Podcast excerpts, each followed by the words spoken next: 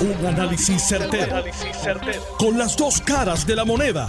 Donde los que saben no tienen miedo a venir. tienen miedo a venir. Esto es el podcast de Análisis 630 con Enrique Quique Cruz. Buenas tardes, mis queridas amigas, amigos. Yo soy Enrique Quique Cruz y hoy es viernes 3 de marzo del 2023.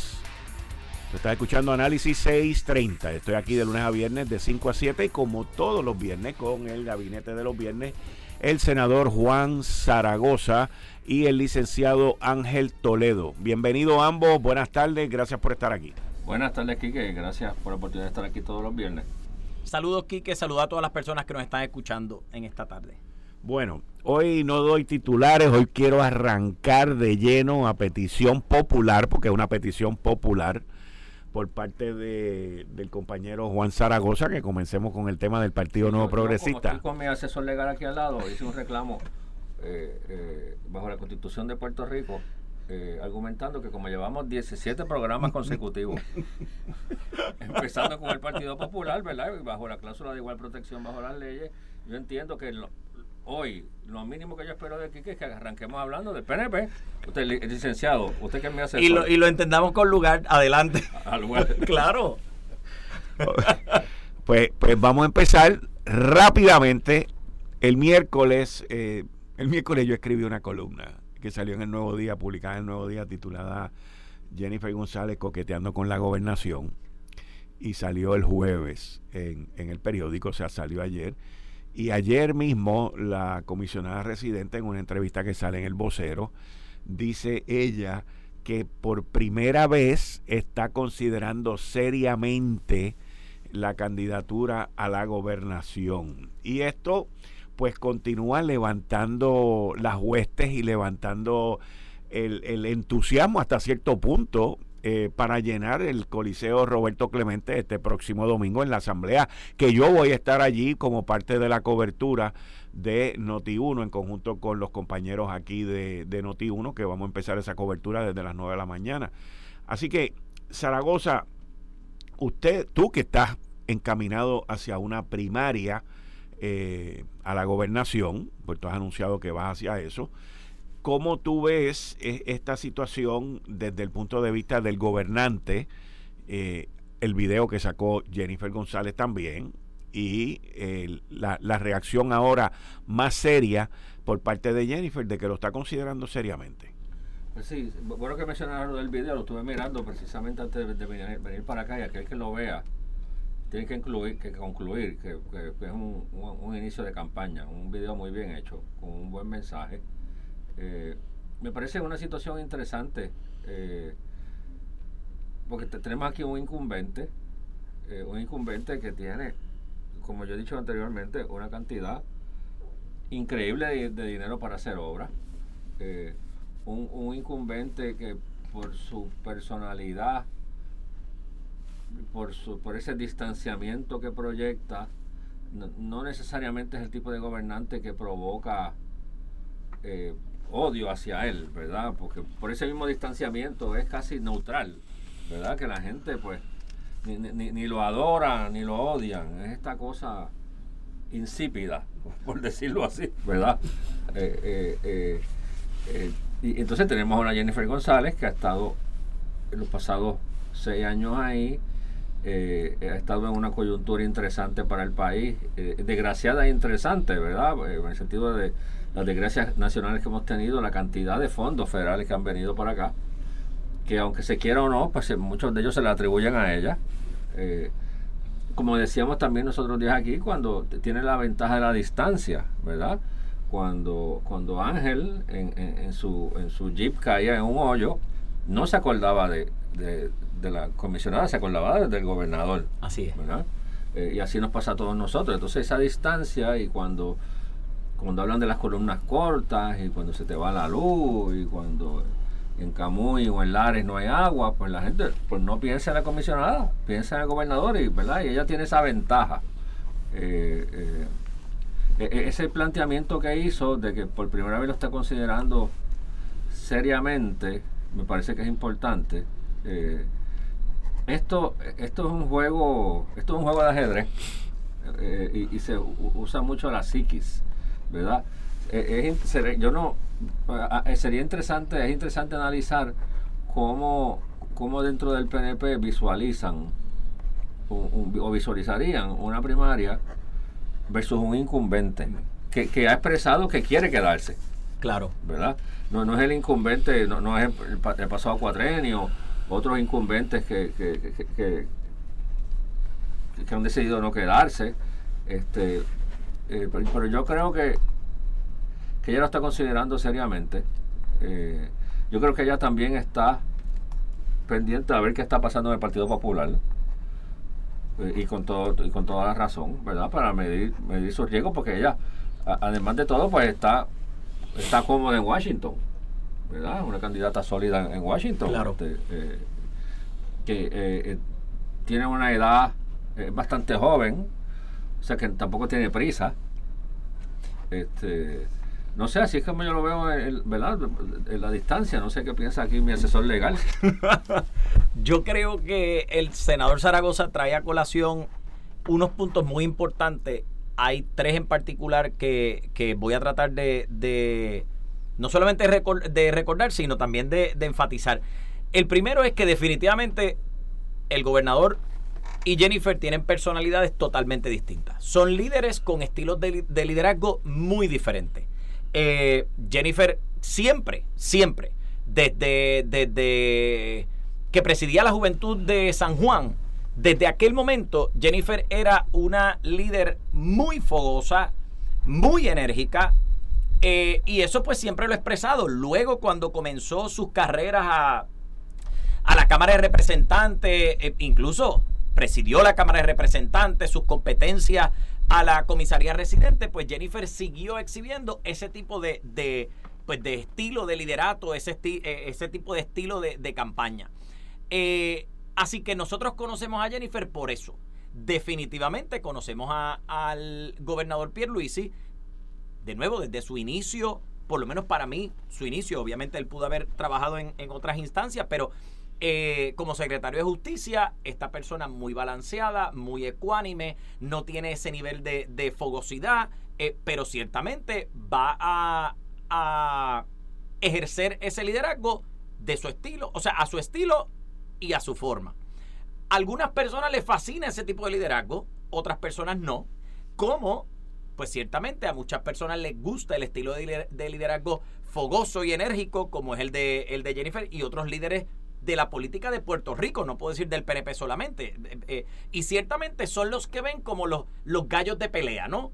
Este, y si en un momento dado lo que quieren es tener un gallo de pelea, pues buscan esos líderes. Y en otros momentos, si lo que quieren es tener un liderazgo más balanceado para buscar un poco más de ecuanimidad, si esa es la palabra, bueno, pues por ese lado es que se van. Así que ese detalle es importante. Hay un segundo detalle que el senador Zaragoza trae que me parece muy, muy cierto, muy acertado y es que la presencia de la, comisión, de la comisionada residente en Puerto Rico como una candidata a la gobernación casi casi la presenta como, como, como una líder totalmente nueva.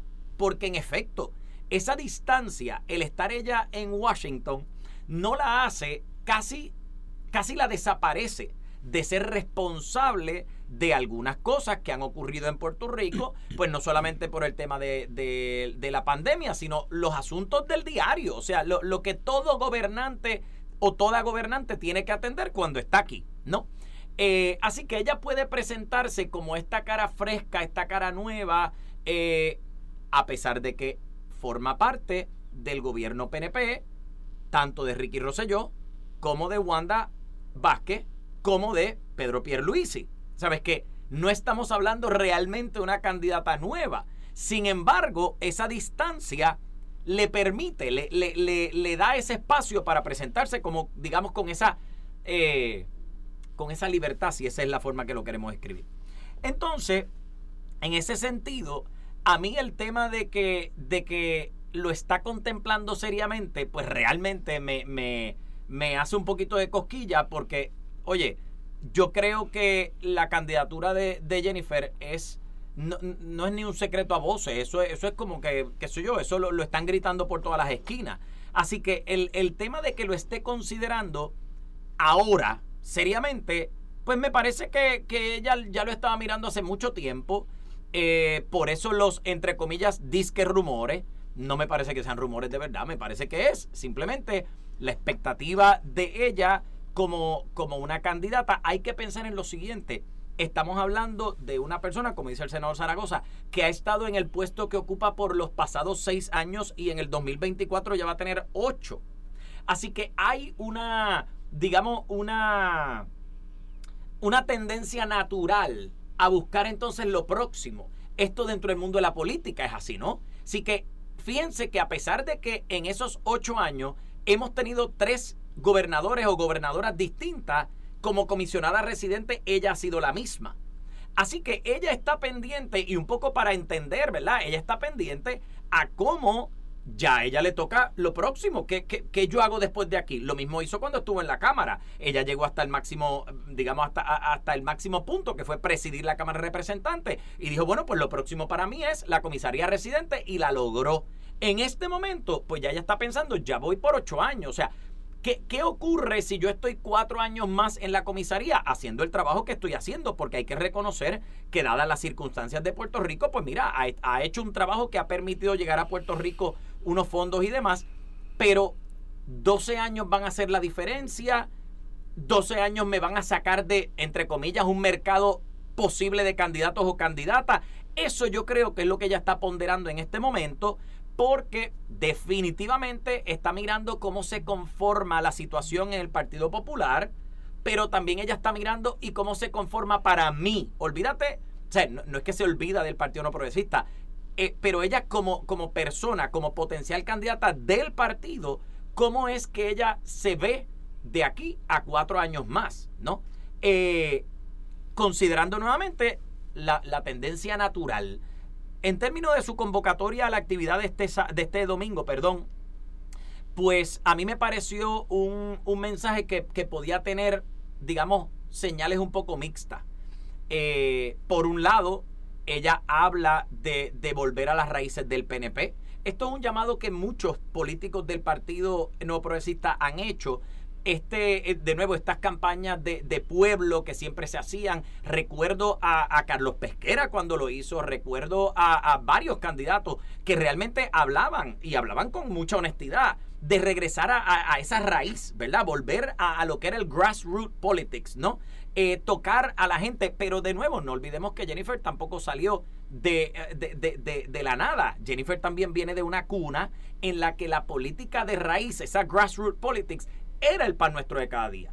El, el, eh, o sea, su, digamos que su madrina política eh, era este tipo de candidata que también volvía a esa raíz y despertar la raíz del puertorriqueño como, como parte del partido político. Pues mira, siempre algo que atrae a unos sectores, siempre que conozcan la raíz. La preocupación es qué pasa con el elector joven que no sabe cuál es la raíz del PNP. Ahí es donde tenemos que, que un poco analizar la cosa, porque si bien es cierto que tú estás llamando a, regresar a esa raíz, eso es cierto para el elector que conoce la raíz, pero ¿qué pasa con el que no la conoce? Ahora, cambiando el tema, Zaragoza, eh, en el Partido Popular Democrático, José Santiago esta semana salió diciendo a los otros dos candidatos, a Carmen Maldonado y a, y a Jesús Manuel Ortiz, eh, que se retiren y que dejen y que le abran el camino libre a Luis Javier Hernández para presidir el partido, lo cual pues obviamente la contestación favorita y linda de todo el mundo que se le ha preguntado al respecto, y no lo digo por ti porque no sé cuál es tu contestación, es que yo creo en la democracia y hay que dejar que la gente vote, esto y lo otro. Pero José está trayendo un planteamiento que yo lo diría hasta cierto punto como que de orden. ¿Qué tú piensas al respecto? yo creo que se equivocó por decir eso. Y, de hecho, él se retractó ayer o anteayer en, la radio, en la, prensa de Puerto Rico. Dijo, eh, lo dijo así mismo, me retracto, de, no debía haberlo dicho. Eh, eh, porque eso, eso va, va, es, todo lo contrario al, argumento de la unidad. O sea, al espíritu. Al espíritu. O sea, tú, tú no puedes es, que cuando yo lo oí yo no lo podía creer.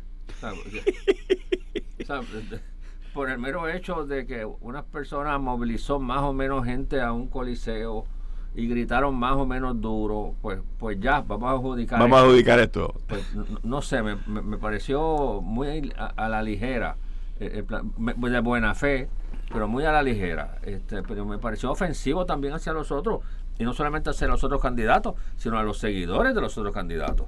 ¿Verdad? Pero porque, ¿cómo, que es esto? Ya, entonces esto se reduce a llevar guagua.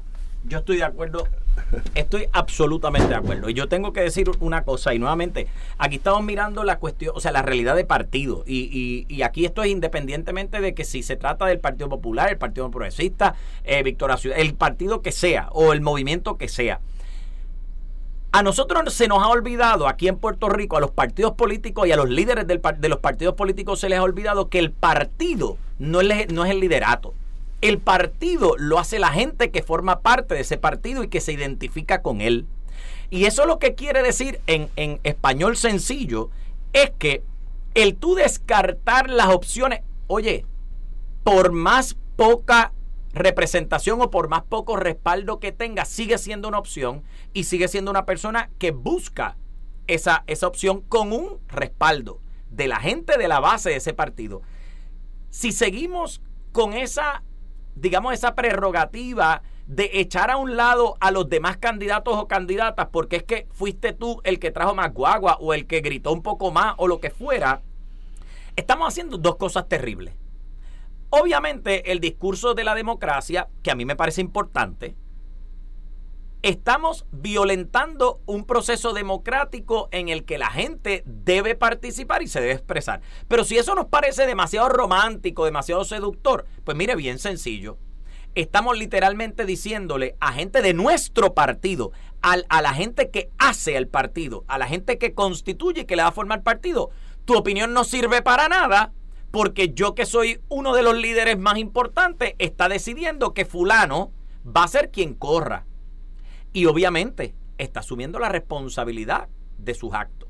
Si tú me preguntas a mí, esto es independientemente del partido. Nosotros tenemos candidatos y candidatas que hacen de tripas corazones para, para tomar la decisión de tirarse al ruedo y de representar a su partido en unas elecciones. No importa el puesto que sea. Si es para representante, si es para senador, si es para gobernador, si es para lo que fuera. No importa. Tirarte al ruedo nada más merece el respeto la deferencia de que te permitan competir, el tú salir a la luz pública y decir, los demás deben conceder sin siquiera haber competido, deben conceder y dejarle el espacio limpio este, es una falta de respeto. Claro que sí lo es. Y entonces, además, sin ser, sin ser analista político, estratega político, todo el mundo sabe, o sea, la campaña, por más corta que sea, aunque sea esta de tres meses, tiene su ciclo. Y pregúntale a Eduardo Batia, que en sus momentos estaba arriba. Antes de la pandemia. Antes de la pandemia, o sea que, tampoco, eh, eh, ¿verdad? Sí. Eh, estas campañas son una carrera, son un maratón. Un maratón. Y tú tienes los momentos que estás al frente, tienes los momentos que estás atrás, tienes los momentos que decides quedarte un poco atrás para guardar un poco de energía. Es un, es un, es un, es un juego de ajedrez. y, y uno no se puede, no puede extrapolar ni cuando estás abajo ni cuando estás arriba. Aquí la clave es como brincar cuica. El timing perfecto. Llega, en ese momento de la elección, llegar en el punto correcto de tu campaña. Sí. Esto es como brincar cuica. Y yo creo que, mira, el, el, para mí es una, es una falacia el tema de, de, bueno, no, vamos a echar para atrás. Si tú le tienes miedo a unas primarias, es porque entiendes que tu partido no está tan sólido como debería estar. Al final del día, cuando tú, digo, y esto hay que decirlo porque e, es, la realidad, el Partido No Progresista, yo diría que básicamente se ha hecho experto en primarias. Aquí hay primarias a cada rato para diferentes puestos y demás. Y ciertamente ha aprendido o ha tenido que aprender a crecerse por encima de los resultados. Esto no quiere decir que las asperezas se liman. Esto lo que quiere decir es que han sobrevivido primaria y todavía están ahí.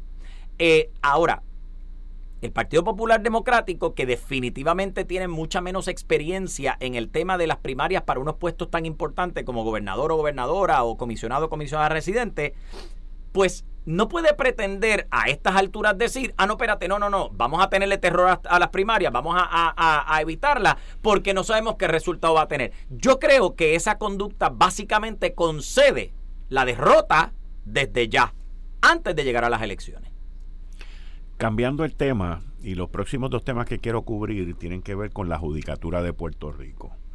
Uno de ellos tiene que ver con la situación que yo entiendo que lleva ya años sufriendo la judicatura en Puerto Rico, que tiene que ver con la compensación, con los salarios.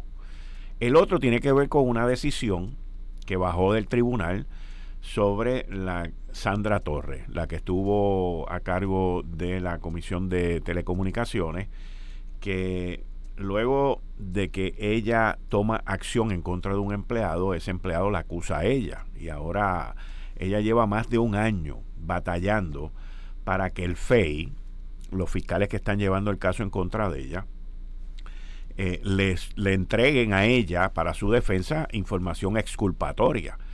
Y esto lo arrastraron por casi un año para, para que ella gastara dinero en abogados y, se defendiera, porque si no, se la llevan como ropa vieja y, la, masacran. Eh, y todos tenemos nuestro derecho a defendernos. Y ya el tribunal ordenó a que se entregara esa información. El FEI fue hasta el Supremo. Y cuando el FEI va hasta el Supremo, pues Sandra Torres tiene que ir hasta el Supremo a defender su alegato.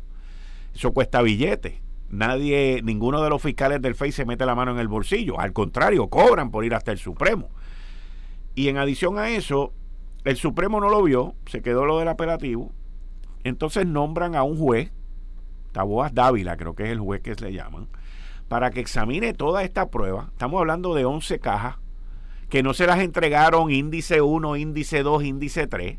El mismo juez dice que tuvo que buscar y tuvo que organizar todo y el mismo juez dice, el juez que mandaron a examinar toda esta documentación, que posiblemente en eso que él examinó y que ordenó entregarle a la defensa hay información exculpatoria.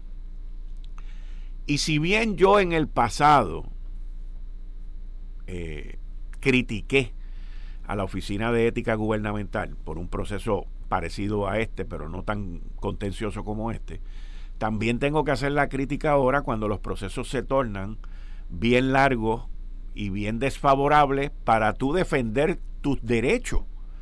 Porque al que esté en el gobierno te puede llevar hasta el Tribunal Celestial del Supremo de los Estados Unidos y, esas, y esos fiscales cobran un buen billete, cobran sus empleados y ahí cobra todo el mundo. Nadie se mete en la mano en el bolsillo, pero el que se tiene que defender se tiene que gastar su buen billete porque si no, como les dije al principio, se los lleva la ropa vieja. Y esto, esta información sale en Noticel, eh, un proceso que lleva más de dos años, donde la principal testigo en contra, digo, el principal testigo ya les dije, o sea, ella lo, votó y el individuo se voltea. Hay un fiscal que estuvo involucrado en este caso que lo acaban de arrestar. Fue uno de los que arrestaron por, por esconder y, el, el, caso ese del fiscal ese que que estaban escondiendo una persona y que estaban hablando un revolú feísimo que ya sigue empañando esta situación. En fin, Zaragoza, tú que estás en tu segunda, bueno, actually es en tu tercera, porque tú estuviste como subsecretario, después estuviste como secretario, ahora estás como senador. O sea, cuando uno ve cosas como esta, pues digo, yo por lo menos lo pensaría 20 veces. Yo, yo jamás, yo jamás pensaría ser servidor público porque vas a tener 40 revólveres en tu cabeza y, te y todos te quieren matar. Pero tú que has estado con tres turnos ahí. Sí, es, que este tema tiene dos, dos dimensiones, ¿verdad? La dimensión de uno como servidor público eh, y esa sombra constante que uno siente sobre uno. Eh, de, que, de que algún acto que uno haga puede ser interpretado como que violenta, violenta alguna ley. Yo recuerdo cuando estábamos en el proceso del IVA, mercadeando el IVA, que yo iba a reuniones eh, con, el caucus, ¿verdad? Con, con, la legislatura, para explicarle los proyectos. Y en algún momento alguien me planteó que eso podía verse como una reunión del partido, del partido político. y que yo no podía ir a reuniones del partido como secretario de Hacienda. Y digo, bueno, es que no es una reunión del partido, es una reunión de los legisladores claro. para explicar un proyecto. Entonces ahí tú dices, espérate, uno que es un poco inocente en esas cosas, tú dices, pero porque yo no sabía. Pero eh, ahí es que entonces tú te das cuenta de la fragilidad. Tú dices, espérate, esto puede interpretarse por alguien malintencionado. Alguien le puede sacar punta, ¿verdad? Eh, eh, entonces, por, por, otro lado, que, que también está la dimensión del ciudadano. Yo creo, creo que hay una, hay una gran preocupación con la corrupción gubernamental, hay una inconformidad con las herramientas que tiene el Estado para esto, el FEI, la Contraloría, etcétera, etcétera. Y, es cuestión de conseguir esa fórmula mágica, ese balance que permita la fiscalización adecuada, pero tampoco que se convierta en este en este carimbo, en esta en esta sombra, en, esta en esta cosa que como tú decías, dijiste ahora mismo que que, que, que, haga que mucha gente decida no a participar del servicio público por, por la mera posibilidad, porque entonces lo triste de esto es que sales inocente, pero tu reputación se fue por el chorro. Además del billete que se te fue defendiéndote. O sea, que, que, que, ganando pierde. O sea, como quiera pierde. Porque la gente, con el pasar de los años, lo que se acuerda es que a ti te acusaron. No se acuerdan que saliste bien.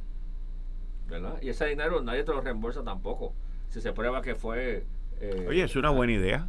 Es una buena idea que, el gobierno si, si, el gobierno si sale inocente que el gobierno te, te devuelva te devuelva los gastos legales porque así el gobierno deja de estar abusando porque o sea no son todos los casos pero yo he visto de casos que está de madre. Y si tú eres inocente porque tú eres inocente y tú quieres luchar tu inocencia pues embróllate, pero el que te está acusando, mano, que, que, haga algo también, porque es bien fácil no meterse la mano en el bolsillo y llevarte hasta el Tribunal Supremo Celestial. O sea, tengo que ir a una pausa, licenciado Ángel Toledo y Juan Zaragoza, y cuando regresemos a la pausa, Ángel, tú me contestas sobre este caso de Sandra Torres, y luego quiero entrar en, en las protestas que se llevaron a cabo durante la mañana de hoy, eh, y que hay un problema con la compensación de la rama judicial que lleva años.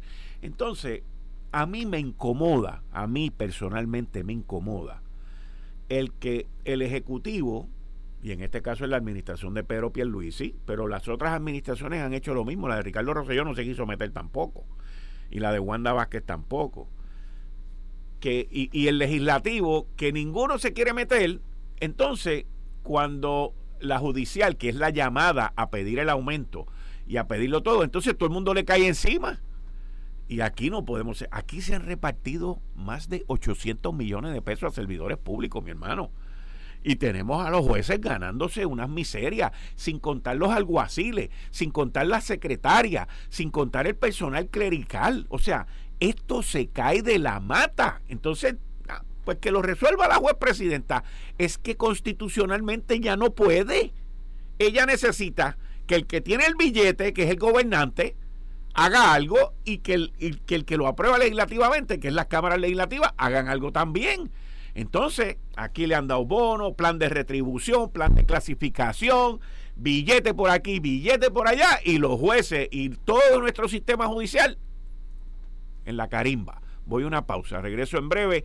Usted está escuchando Análisis 630, yo soy Enrique Quique Cruz y estoy aquí de lunes a viernes de 5 a 7 como todos los viernes con el gabinete de los viernes el senador Juan Zaragoza y el licenciado Ángel Toledo. Regreso en breve. Eh, estás escuchando el podcast de Noti1.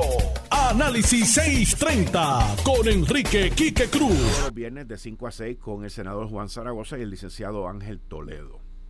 Juan, tú ibas a mencionar algo antes de. Me parece que, Ángel se quedó. Pues sí, el. el con la parte, Ángel, tú te quedas con la parte de lo que estábamos hablando del, caso de, Sandra Torres. Pues yo voy a, mencionar dos cosas. Uno es que lo que, lo que siempre se nos ha dicho, y esto un poco se enseña desde la Escuela de Derecho y se sigue repitiendo, hay un interés apremiante del Estado por eh, perseguir y enjuiciar a aquellas personas que se presume que han cometido algún tipo de falta, algún tipo de delito, no solamente contra el Estado, sino cualquier tipo, ¿no? Por esa razón es que está, el, eh, está la justificación de establecer un procedimiento, de exigirte a un poco que te defiendas, porque obviamente tú tienes el derecho a defenderte, pero ustedes traen a colación un punto muy importante, que es el tema de acceso a la justicia, ¿no?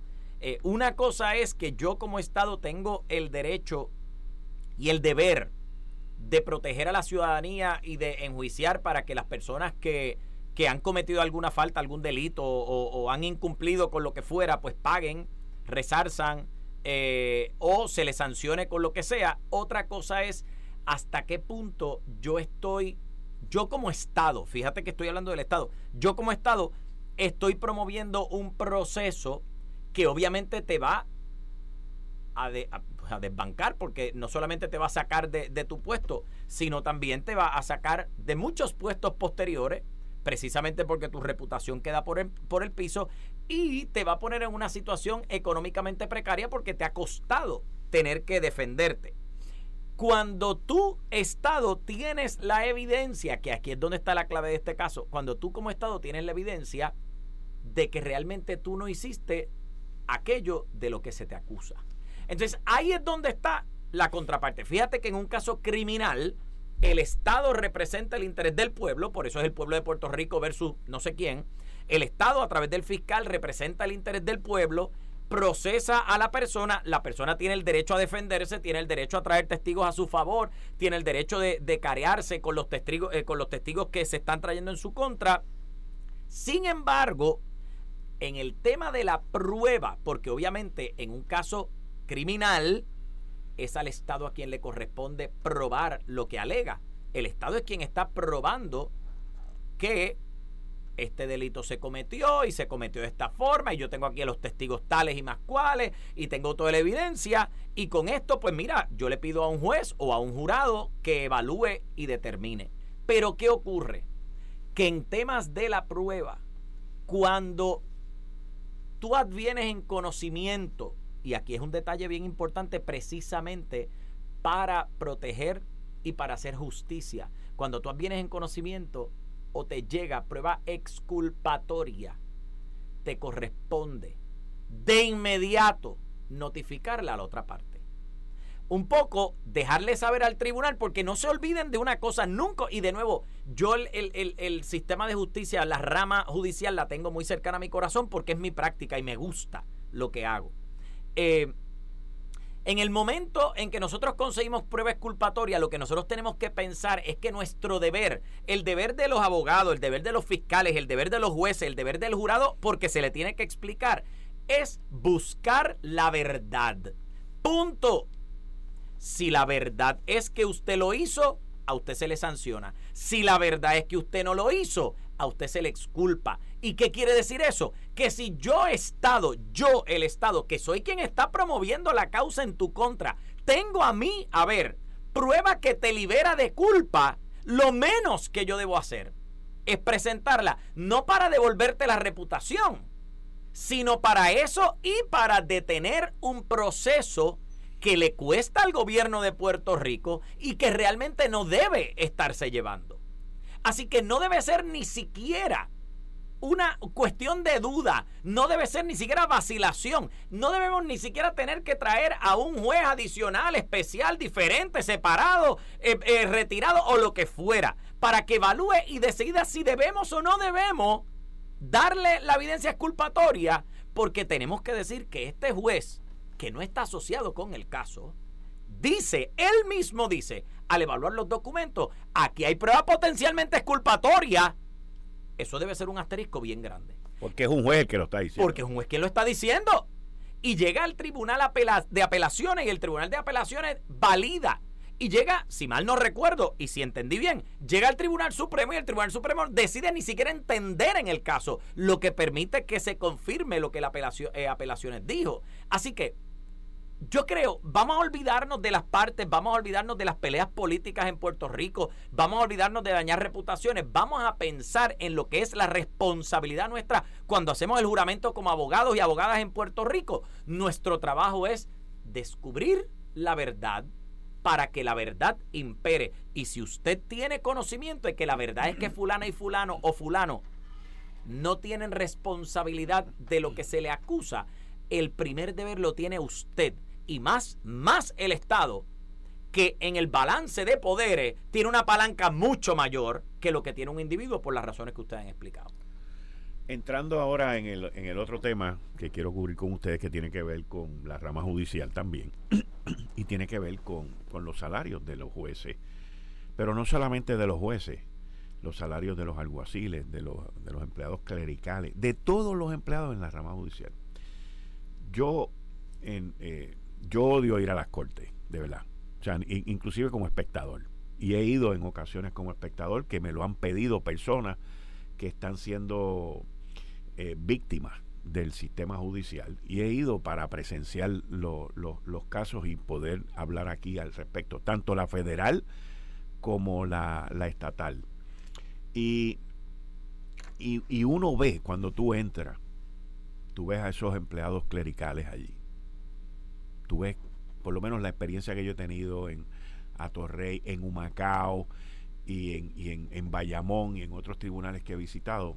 Y el federal, tú ves esos sitios limpios, tú ves esos sitios, ves los empleados de limpieza, ves los empleados clericales, ves las secretarias caminando con documentos, ves a los alguaciles que siempre están vestidos con chaquetón, corbata, eh, y, tú ves todas esas formalidades. Ves a los jueces también. Y, y uno, viviendo en una sociedad de ley y orden, pues desea tener un sistema judicial sólido, donde no haya el, la más mínima, el más mínimo cuestionamiento o duda de soborno, de extorsión, de, de comprar jurados, de comprar jueces. La rama judicial ya pasó por eso en un caso anteriormente en Aguadilla, según me, recuerdo, ese juez está preso. Y, y yo entiendo que parte de el evitar, aparte de los controles que se hay, que se hay, de todas las evaluaciones y todo, parte de, de, de tú evitar eh, la parte mala o sucia en cualquier sistema es una buena compensación. Y en el caso de la rama judicial, nuestra constitución dice que el poder, la rama judicial, es quien va a la legislatura y al ejecutivo a pedir lo que necesite económicamente. El ejecutivo lo aprueba porque quien hace el presupuesto del ejecutivo con el legislativo que lo aprueba también.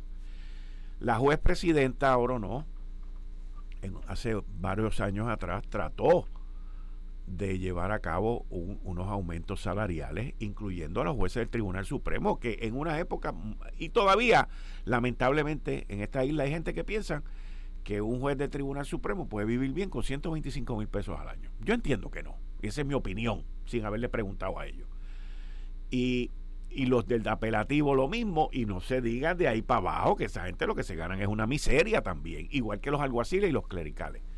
Entonces, eh, estamos ahora en el 2023, le cayeron encima la rama judicial en aquel momento. Los alguaciles necesitan un plan de reclasificación y redistribución, y no los alguaciles nada más, los clericales, la secretaria, el componente completo necesita una revisión. Si el Ejecutivo es el que controla ese proceso evaluativo, que es la Oficina de Recursos Humanos, ahí está la licenciada Zahira Maldonado, porque el Ejecutivo o el Legislativo no ordena a que hagan un estudio y que lo pague el gobierno central, porque la rama judicial no tiene para pagar eso. Y luego que se tenga eso, se va a la Junta de Supervisión Fiscal y se, se identifican los fondos para pagarle en un gobierno, que esto a mí me, me encabrita, en un gobierno que anualmente tiene más de mil millones de dólares en sobrante, llevamos como cuatro años así, ¿ok? Y vamos encaminados a un quinto año, y aquí estoy al lado de un ex secretario de Hacienda, en un gobierno, acaba de salir ahorita una información que por cuarto, sexto mes consecutivo las ventas al detalle en Puerto Rico siguen subiendo, eso significa que el IBU debe estar, mira, por allá arriba votado y en un gobierno que repartió hace poco 500 y pico millones de pesos en bonos, qué sé yo cuántos millones de pesos en reclasificación, y sigue, gasta, que gasta, que gasta, y entonces para los jueces, para el sistema judicial, ah, pues allá ellos que se resuelvan. Así es como yo lo veo. Sí, no, y, estoy de acuerdo contigo. Eh, es esta, esta, eh, esta situación donde la rama judicial está en los bleachers viendo un juego de pelota en que ellos no participan. un, juego donde ahí se reparten bonos y aumentos a dos manos y ellos no, no, no participan. Eh, yo he tenido formal o informalmente ciertas comunicaciones con, con, la jueza presidenta y la rama eh, y estamos, estamos conscientes de eso. Lo, que pasa es que eh, la rama judicial por debajo de los jueces, ¿verdad? Han pagado justos por pecadores, porque en el pasado se ha tratado, se han hecho unas propuestas de aumentos a los jueces, ¿verdad? Especialmente los jueces del Supremo hacia abajo. Eh, pero ese tema ha resultado ser tóxico. Sí. Y entonces ahí han pagado justos por pecadores. Exacto. Porque entonces no se le quiere subir a los jueces del Supremo, entonces no se le sube a la rama completa. Claro. Entonces esto llega al punto que es como si la rama judicial no perteneciera al gobierno de Puerto Rico. Correcto. ¿Verdad? Este, ese es de los temas. la, Junta ha planteado, eh, por lo menos mientras estuvo Yaresco, me parece, eh, eh, ha estado planteando que están dispuestos a mirar algo sujeto a que se identifique una fuente de ingresos. Pero me parece un poco contradictorio versus los otros aumentos, donde se ha usado los excedentes de, de recaudos para justificar los aumentos. Ese es de esos temas que yo tengo para discutir con Mojica. Este, y, me parece que estos, estas protestas nos dan el pie forzado, ¿verdad? Para, para, para elevar el, el, el issue. Porque de nuevo, de, la misma forma que yo exigí cuando arrancamos el programa que habláramos del PNP, ¿verdad? Y se le diera trato igual aquí a todos los partidos, pues yo creo que los compañeros y amigos de la rama judicial tienen un derecho a decir, oye, claro. yo me cansé de estar mirando el juego desde los bleachers, claro. yo quiero estar allá abajo también y que me caiga, algo, no, no todo puede ser, ¿verdad? Y también tenemos que dejar esta cosa de de politiquería, de romanticismo, de, que, de, que, todos los servidores públicos tienen que estar ahí sin cobrar, ¿verdad? De que, de que el servidor público, para ser un servidor público de verdad, no debe cobrar. No, no, no. No, no, oye, todos eh, eh, los servidores públicos pagan casa y pagan carro y pagan luz. Bueno, y están, y, están rindiéndonos un servicio. un servicio. Y, esta cosa de que, bueno, pues si, eh, si eh, eh, los jueces del Supremo pues no deben cobrar. No, Y los legisladores no deben cobrar. Y pues, pues, pero espérate, o sea, está bien, vamos a politiquear, pero dejando la politiquería a un lado, ¿verdad? vamos a ser sensatos. Tiene un gobierno, el gobierno tiene que funcionar. Pues, pero es cuestión de establecer unos niveles de compensación justos razonable. Eh, eh, tal vez no le puedes pagar a esa gente lo que vale en el mercado, pero tiene que ser algo, ¿verdad? Ah, claro.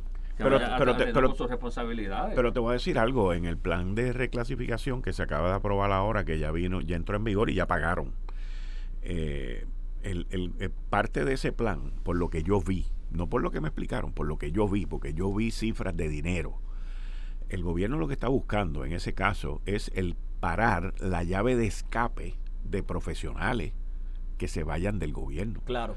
O sea, ahí tú tenías, por ejemplo, médicos ganándose tres mil y pico de pesos mensuales. Y eso subió como a once mil pesos. Abogados, fiscales. O sea, y, y, eso, eh, la judicatura ha perdido mucha gente. O sea, la judicatura tiene un montón de plazas vacías. Y yo no sé, y tú ves los tapones en, en los casos. Sí, en la medida que tú le aumentas acá al Departamento de Justicia. Claro, claro. Pues lo que puede haber es un, éxodo. Sí. De la, que es lo normal, que es lo normal. Yo, yo, es más, creo que podemos regresar al inicio de, de, de, de la entrevista de hoy. Hablar de los PNP. No, no.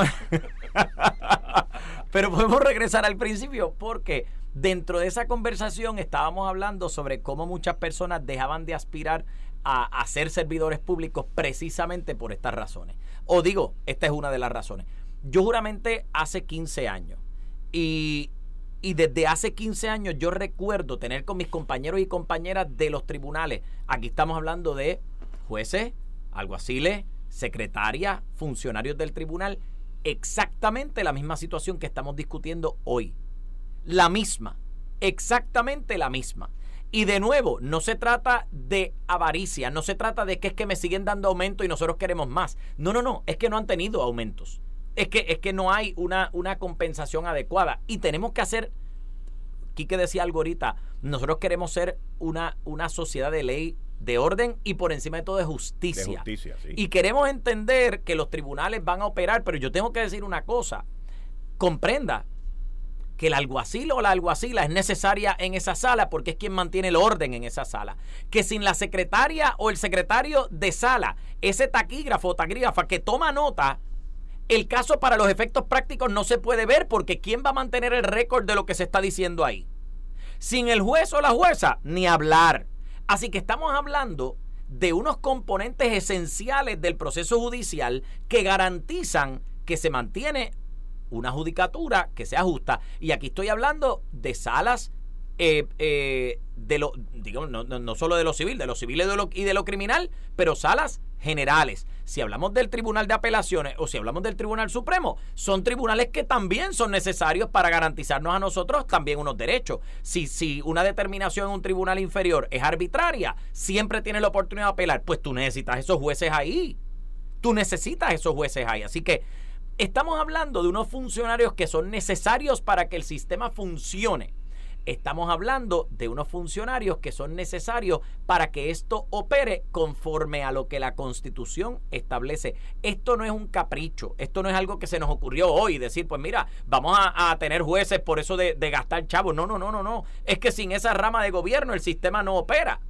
Ahora, la rama judicial es la única rama que, la, que, llamamos no política. Las otras dos ramas son ramas políticas. ¿Por qué? Porque en el caso de Puerto Rico, la legislatura y el ejecutivo son puestos electos, pero la rama judicial no, son puestos nombrados. Por esa razón, parece, como decía Kike ahorita, tienen que virarse y rogarle a la, a la legislatura y rogarle al Ejecutivo que me asignen chavos para poderme mantener. Eso es un problema, porque ciertamente el Ejecutivo y la legislatura tienen que reconocer que, que hay una tercera rama de gobierno, que en Puerto Rico y en Estados Unidos hay lo que se conoce como la separación de poderes precisamente para garantizar que las tres ramas tienen equidad de poder, que haya un peso y contrapeso, que haya una manera de que una rama vele lo que la otra hace. Así que si yo estrangulo a una de las ramas desde el punto de vista económico, probablemente no estoy garantizando lo que la Constitución exige en términos de separación de poderes y garantizar ese, ese lo que llamamos el checks and balances, esos pesos y contrapesos. ¿Sabe? Eh, eh, esto va mucho más allá que simplemente darle un sueldo. Y yo definitivamente creo, como dice el senador Zaragoza, el empleado público es empleado público y está rindiendo un servicio. Y es un servicio que la ciudadanía necesita. ¿Cómo no le voy a pagar? O sea, eh, es absurdo no pensar en compensar adecuadamente a una persona que está rindiendo un servicio y que obviamente, como, como decíamos ahorita, tiene gastos, tiene casa, agua, luz, teléfono, carro y obviamente también sufre de los mismos incrementos, incrementos en costos de vida que sufrimos todos y todas. Así que yo, yo creo que esto es como un, no-brainer. Y, y, mira, buscando de dónde pagar los aumentos en la rama judicial, eh, para que tú veas aquí una parte, eh, las ventas al detal aumentaron en el mes de diciembre por tercer mes consecutivo. En el mes de diciembre alcanzaron 3.736 millones de dólares. Sácate el, digo, no, no te puedes sacar el, el completo de esa cantidad. Claro. Pero por lo menos de, de 2 mil millones de pesos, o cuidado si un poquito más. O sea, este, y lo que representa un aumento de 11.3 en comparación con diciembre del 2021. O sea, que el gasto, aún cuando los fondos federales ya se acabaron. O sea, me refiero a los que le llegó a la gente en su cuenta, que fueron los que generaron el gasto durante la pandemia. Claro.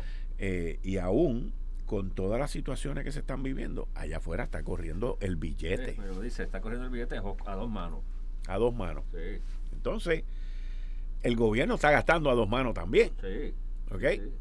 Y oye, se subió el salario mínimo y ahora viene la segunda alza. En julio. En julio, sí. A 9.50. A 9.50, sí. Entonces, aquí te dice, las ventas al letal registraron un nuevo aumento durante el mes de diciembre, el tercero consecutivo, luego de la baja durante el periodo anterior. Aquí también en, en, ocasiones, no en este artículo que estoy leyendo, pero en ocasiones aquí se habla, no, porque las ventas de los automóviles este, bajaron por tercer mes consecutivo. Oye, la única razón que las ventas por automóviles bajan en Puerto Rico es una, porque no hay inventario. Claro. ¿Ok? Y el inventario se detuvo por la, por la crisis que ha habido con los semiconductores, con la crisis que ha habido con, con los distintos elementos que son necesarios para montar un vehículo. O sea, que no es porque la gente no está comprando. El seguro social subió. Recuerda que ahora el, el aumento más alto, eh, me parece que en muchos años, creo que fue 8 y pico por ciento, se le subió a todo el mundo. Y, en Puerto Rico hay una gran cantidad de personas que reciben seguro social por, por, por jubilación o por incapacidad o por o survivors benefits. Sí, claro que sí, claro que sí. Las ferreterías y materiales del hogar 43% arriba. Eso significa construcción. Restaurantes y lugares de bebida 17.9%. Y ese 17.9% en restaurantes y lugares de bebida, ese 17% no refleja la realidad del aumento. Porque el, licor ya viene con un impuesto cobrado en el muelle y después te meten el IBU de nuevo. Claro. ¿Ok? Eh, tiendas por departamento y otros artículos, aún con todo esto del Internet, 17.5. Tiendas de piezas de auto, 16.9% tiendas de cosméticos, productos de belleza 15.2. Mientras tanto, los grupos experimentaron reducciones en las áreas de tiendas de calzado 8.2 abajo, distribuidores de combustible 5.7 y las tiendas de deporte, instrumentos musicales y entretenimiento 2.1. Las ventas al detalle de las pymes alcanzaron la cifra de 940 millones de pesos lo que resultó en un aumento de 0.5 en la tasa anual. Las ventas de pequeñas empresas experimentaron un descenso de 12.1, mientras que las ventas medianas y las empresas registraron un alza de 3.6. Se estimó que en diciembre pasado las ventas de las pymes representaron el 25% del total de ventas. Para el mismo año, el año anterior, estas representan 27.9. O sea, lo que estamos viendo es el comercio eh, durante el mes de diciembre Obviamente estamos hablando de las navidades, pero los comparativos que están haciendo aquí en este artículo es el mismo mes. Claro. O sea que, que lo que se continúa viendo es eh, un, un, alza y todas esas alzas, aquí el exsecretario de Hacienda Juan Zaragoza no lo puede explicar. O sea, tú, tú subes un por ciento en un renglón y eso son un paquetón de billetes en ingresos para el gobierno, ¿correcto? así mismo O sea, y entonces dinero hay para resolver la situación que tenemos con la rama judicial. Lo que yo no veo es al Ejecutivo y al Legislativo con algún tipo de interés en ayudar a esta rama, porque para empezar, lo primero que yo haría, se, le diría a la licenciada Sajira Maldonado, digo con el aval de obviamente de la juez presidenta, porque ella es la que tiene que dar la última orden. Mire, juez, ordene, eh, eh, pongo a, a, su disposición, digo, yo no sé si legalmente esto se puede hacer, pero yo pienso las cosas que dos más dos es cuatro Pongo a su disposición el departamento que hizo los estudios para los empleados públicos aquí para que haga lo mismo con la rama judicial. Y le doy 90 días, 120 días para que haga el estudio, haga una comparativa y ver qué es lo que vamos a hacer. Porque también el tema está en que tú le tienes que explicar a los empleados de la rama judicial, a todos, que el milagro no va a llegar de cantazo. Claro. Porque va a ser un proceso, pues este año te doy tanto, el año que viene te doy tanto, el año que viene te doy tanto. Pero mira, ahí se está hablando ahora mismo del presupuesto. Y ya se nos está acabando el tiempo, pero se está acabando el presupuesto y tú vas a examinar, Juan Zaragoza, el presupuesto. Exacto. Pero ya tengo entendido que la Junta lo primero que dijo fue, eh, necesitaba una reducción. O sea, con tanto billete, no entiendo, ahí yo como que me perdí. Sí, bueno, lo que pasa es que la reducción que salió en la prensa era en el sentido de que como se te asignaron más fondos federales, cubre esos gastos con los fondos federales y eso te va y eso va a reducir la asignación que te vamos a dar del presupuesto. Es un issue de, de la fuente de donde vienen los ingresos, no del presupuesto agregado. Porque aquí pues sabemos que las agencias corren con una combinación de fondos federales y locales. Y ese mix, pues depende. Hay momentos donde la llave federal se abre más, pues entonces la llave local se cierra un poco y, ese dinero entonces se puede usar para otras cosas. Aquí, aquí el planteamiento interesante va a ser la evaluación o las conclusiones que llegue a la Junta en cuanto a,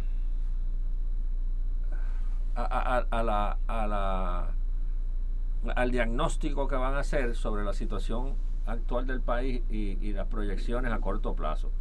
¿verdad? Si ellos piensan como yo pienso, que esto es una burbuja, que tiene fecha, que, que va a ir poco a poco desinflándose, o es que ha habido unos cambios eh, estructurales en nuestra economía y ya podemos podemos salió el mito blanco y decir que ya la economía se arregló lo cual te, lo cual lo cual incide verdad en, tu forma de operar y tu forma de gastar o, o, o, de nuevo decir esto es una cuidado ojo, esto es una burbuja, vamos a ser cautelosos, este, vamos a, bajar la jarda con el freno puesto, este, porque esto puede quedarle tres o cuatro años de gasolina y cuando el avión aterriza donde vaya a aterrizar, pues yo te voy a hacer un otro cuento, ¿verdad?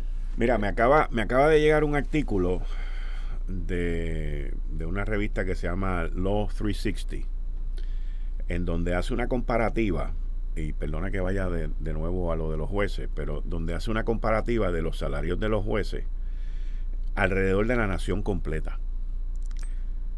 Puerto Rico hmm. eh, eh, es el, el número 55 número 55, incluyendo los territorios como Guam, Micronesia. Virgin Island, US Virgin Island, los vecinos de nosotros, en promedio los jueces allí se ganan 191 mil pesos. ¿Quiere que te diga cuál es el promedio de Puerto Rico? 89 mil 600. Somos el último en toda la nación norteamericana en términos de compensación para los jueces. O sea, y, y oye, pues fantástico. No somos el primero, no somos el más que gasta pero estamos demasiado, demasiado desequilibrados. Y, y, somos el último. El último. Y no solamente el último, es que la distancia entre el que está justo encima de nosotros y nosotros es abismal. El más el, el próximo más bajito en la nación norteamericana en promedio está cerca de los 120 y pico de mil dólares y nosotros estamos en 89. Pero te estoy diciendo que Virgin Islands, que está ahí al lado, que sufren más que nosotros, que pagan más luz que nosotros y que todo allí es más caro que nosotros, el promedio en US Virgin Islands es 191 mil dólares. En Micronesia eh, son, son los 120 mil. O sea, ese es el número 54. La diferencia entre Micronesia y nosotros es de 30 mil dólares al año. Y aquí se repartieron ya 800 y pico de millones de pesos permanentemente a los maestros, mi hermano. Fantástico, estoy de acuerdo mil por ciento lo que hicieron con los maestros. Eso es excelente. Pero aquí, como son cuatro gatos, pues los tienen ignorados. Y estamos mal. Estamos muy mal. Con eso me tengo que despedir y le doy las gracias a ustedes dos. Nos vemos el viernes que viene y volveremos a la misma. Bueno, el viernes que viene no te vamos a dar el primer turno también para el PNP. Sí, no, este, tengo que empezar yo una rachita. Lo menos que yo espero. Muchas gracias, Juan Zaragoza. Muchas gracias, al licenciado Ángel Toledo. Esto fue el podcast de Notiuno. Análisis 630 con Enrique Quique Cruz. Dale play a tu podcast favorito a través de Apple Podcasts, Spotify, Google Podcasts, Stitcher y notiuno.com.